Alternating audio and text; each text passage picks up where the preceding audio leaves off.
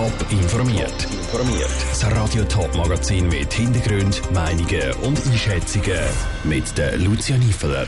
Wie es den Bars und Clubs in der Region nach eineinhalb Monaten mit der 2G-Plus-Regel geht und wie die Zürcher Kantonsräte für und gegen ein stärkeres Engagement bei der Lichtverschmutzung argumentieren, das sind zwei von den Themen im Top informiert. Am 16. Dezember ist sie eingeführt worden, 2G-Plus-Regelung. Die gilt unter anderem auch für die Bars und Clubs. Viele haben mit dieser neuen Corona-Massnahme darum schon eine Konkurswelle auf den Betrieb anrollen gesehen. Wie es jetzt knapp sieben Wochen später im Nachtleben in der Region aussieht, weiss Saskia Scher. In die Clubs und Bars geht die Nacht tanzen, steht offenbar für viele gerade nicht auf dem Programm. Hat es doch bis vor kurzem noch für alle einen extra Corona-Test dafür gebraucht. Diese Regelung ist zwischenzeitlich zwar bisschen angepasst worden, aber viel mehr Leute sind trotzdem nicht zurück in die Ausgangslokal.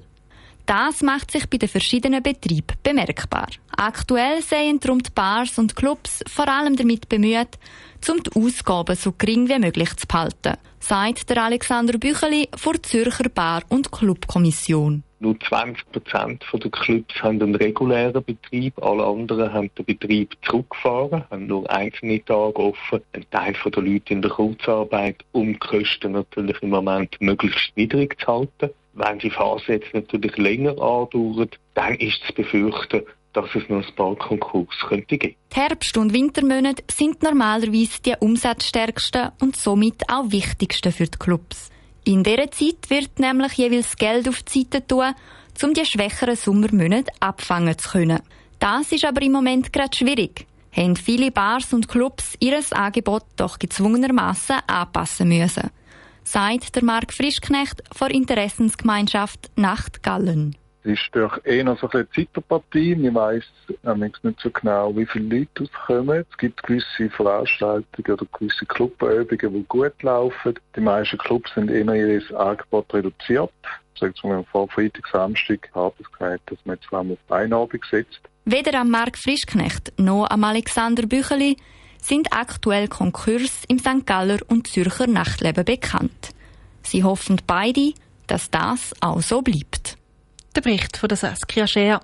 Ob es und wenn es Lockerungen für die Bars und Clubs, aber auch für andere Branchen und die Bevölkerung gibt, zeigt sich dann übermorgen. Dann gibt es eine Bundesratssitzung, wo die weiteren Schritte in Bezug auf die Corona-Pandemie diskutiert und beschlossen werden. Zum in der Nacht etwas sehen beim Autofahren oder auf dem Heimweg zu Fuß braucht es Licht. Wirklich dunkel ist es drum im Kanton Zürich oder in der Schweiz nicht. Weniger als ein Fünftel von der Schweiz ist dunkel. Der Grossraum Zürich sowie der Kanton allgemein strahlen besonders hell. Darum hat sich der Zürcher Kantonsrat heute mit dem Thema müssen auseinandersetzen. Diane Köhn hat die Debatte verfolgt. Im Kanton Zürich gibt es zu viel Licht in der Nacht. Das findet eine Mehrheit im Zürcher Kantonsrat. Das Parlament hat heute über einen Vorstoß zu dem Thema diskutiert.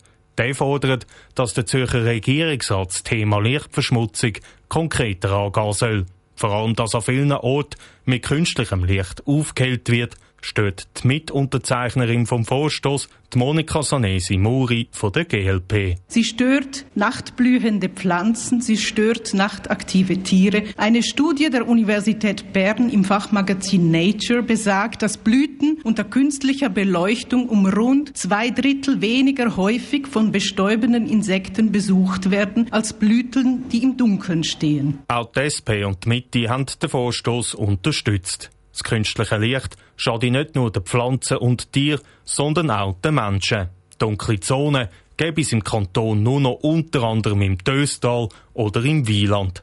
Das sei viel zu wenig. Gegen den Vorstoß haben sich die SVP, die FDP und die EVP ausgesprochen. Wegen der steigenden Bevölkerungszahl und der Zunahme der Nachtaktivität können kantonale Massnahmen kaum durchgesetzt werden. Gleichzeitig werde schon etwas gegen Lichtverschmutzung unternommen, sagt der SVP-Kantonsrat Walter Honecker. Eine wichtige Voraussetzung für den Schutz von bestehenden dunklen Landschaften ist durch die Regulierung der überbaubaren Gebiete in der Schweiz durch den Bund bereits geregelt. Vom Bundesamt für Umwelt, Wald und Landschaft Buwald gibt es bereits eine Vollzugsempfehlung. In dieser sind Möglichkeiten bereits aufgeführt, welche die Gemeinden in ihre Bauordnung übernehmen können. Der Vorstoß ist am Schluss hauchdünn mit 84 zu 83 Stimmen an Regierungsrat überwiesen worden. So muss die Regierung jetzt innerhalb von zwei Jahren eine Vorlage mit verschiedenen Massnahmen gegen die Lichtverschmutzung ausschaffen. Der Beitrag von Janik Höhn. Die Lichtverschmutzung ist auch schon im Kanton Schaffhausen ein grosses Thema gewesen.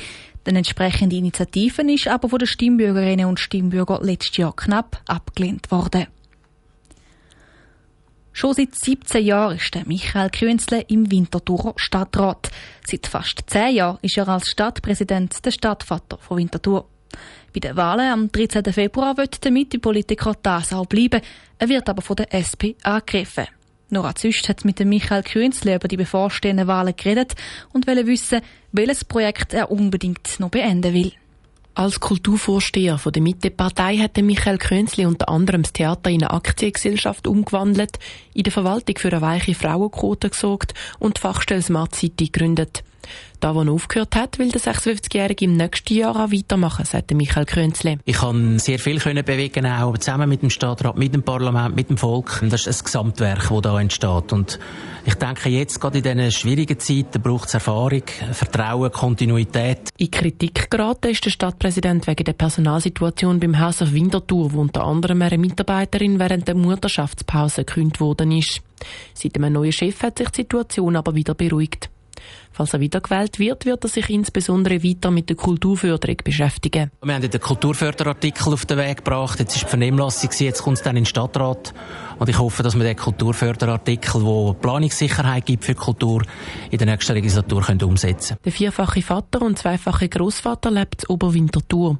Seine Vision von Winterthur würde er in diesen drei Wörtern beschreiben. Modern, urban und Smart City. In seiner Freizeit verbringt er gerne Zeit mit der Familie, liest oder geht mit dem Hund spazieren. Sein Lieblingsort ist... Das Bäumli, das ist in meiner Nachbarschaft und äh, wenn man dort über die Stadt hinschaut, kommt man ganz ein gutes Gefühl über. Der Michael Künzle im Porträt von der Nora Züst. Am 13. Februar wird Zwintertour nicht nur der Stadtrat neu gewählt, sondern auch das Stadtparlament. Auch in der Stadt Zürich und im Kanton Thurgau sind den Wahlen. Radio Top berichtet dann über das Wahlresultat und auch über die nationalen und kantonalen Abstimmungen. Top informiert, auch als Podcast. Mehr Informationen gibt's auf toponline.ch.